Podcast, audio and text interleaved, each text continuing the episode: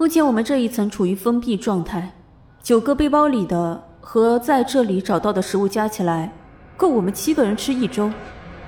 目前来说，自然水供应还算正常，公共电网供电已经中断，这座楼的备用电机已经自行启动。如果不被丧尸破坏的话，估计也能持续一周。等等，你的意思是，我我们被困住了？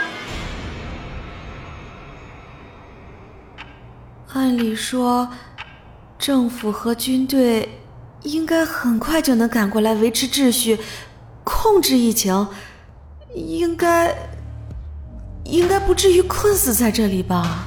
是呀，我也觉得不至于。不过看外面的情况，政府和军队怕是指望不上了。不过我爸有钱，他一定会派直升机来接我的。至于你们嘛，哼，你嚣张个屁呀！哟，小钢炮，怎么又是你啊？这么久都不敢出来，是不是吓尿了？你，渣男！吴少，说说外面的情况吧。切，我来说吧。现在街上已经没有行人了，只有车辆横七竖八的堵在路上，一群一群的丧尸不停敲打这些车辆，不断有车被砸开，或者有人自己跑出来，但是很快就被丧尸淹没了。就在刚才。连车里的活人都没了，因为已经看不到拍打汽车的丧尸了。啊，这么说，交通彻底瘫痪了。那营救队伍怎么进来呀？还营救队伍？露露说的还是保守的，我看到的情况更糟。越来越多的丧尸不停的从周围的建筑群里涌出来。我们这儿是 CBD，人口密度本来就大。活人变成丧尸的数量正在几何式的增长，估计用不了多久，这一整片区域就没几个活人喽。不行，不，不行，不行，我不要被困在这里。那，那，那我们要快点想办法逃出去，越晚就越没有机会了。去，他们已经上来了。你是说，门外的楼梯间里不是丧尸？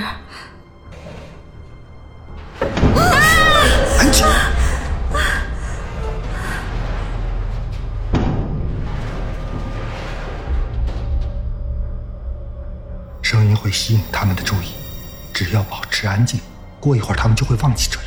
所以，从现在开始，大家尽量小声点。那个，韩总，你不是有枪吗？趁着现在楼道里大部分丧尸还集中在楼下，我们可以冲到顶楼天台，再把通往天台所有的门都堵死。这样，就算我们待在顶楼也是安全的。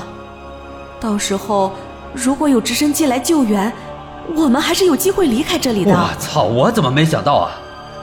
要是我爸派直升机来接我。这一层的露台是凹进来的，直升机也没办法靠近啊！不行，韩总，快，你在前面开路，咱们趁现在冲出去吧。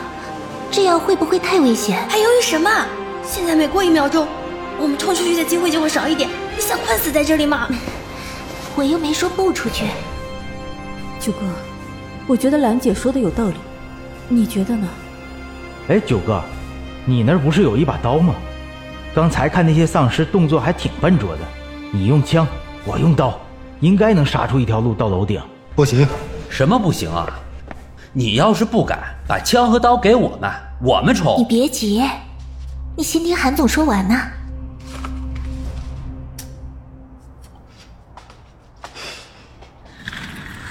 丧尸都在楼下，或许只是我们的错觉。这座楼一共十九层。从这里到天台还有九层，每一层的情况我们都不知道，万一上面也都是丧尸呢？闹这么大动静，如果把丧尸从办公室里吸引到狭窄的楼道里，我们就会被两面夹击。况且，真正危险的或许还不是丧尸。我们不还有电梯吗？直接坐电梯上去。电梯到不了楼顶，而且电梯门都是在每一层的内部。万一那一层都是丧尸，电梯门一打开，咱们就不行，那也不行。难道要我们就在这等死吗？很多公共灾难之所以在初期造成大量的人员伤亡，主要原因就是面对突然而来的危险，很多人无法冷静思考，犯了本不该犯的错误。难道地震来了，还要先冷静想想要不要跑吗？哎，小飞，你是急晕了吧？这怎么逮谁喷谁呀？本来就是呀，这都什么时候了？别的人那么快被咬死或者变成丧尸，那是因为他们没有武器，也没有心理准备。可你们不一样呀，刚才不就解决了那么多丧尸吗？呃，九哥，好像他说的有那么点道理啊。枪不可能给你们，谁想走，拿着刀自己去吧。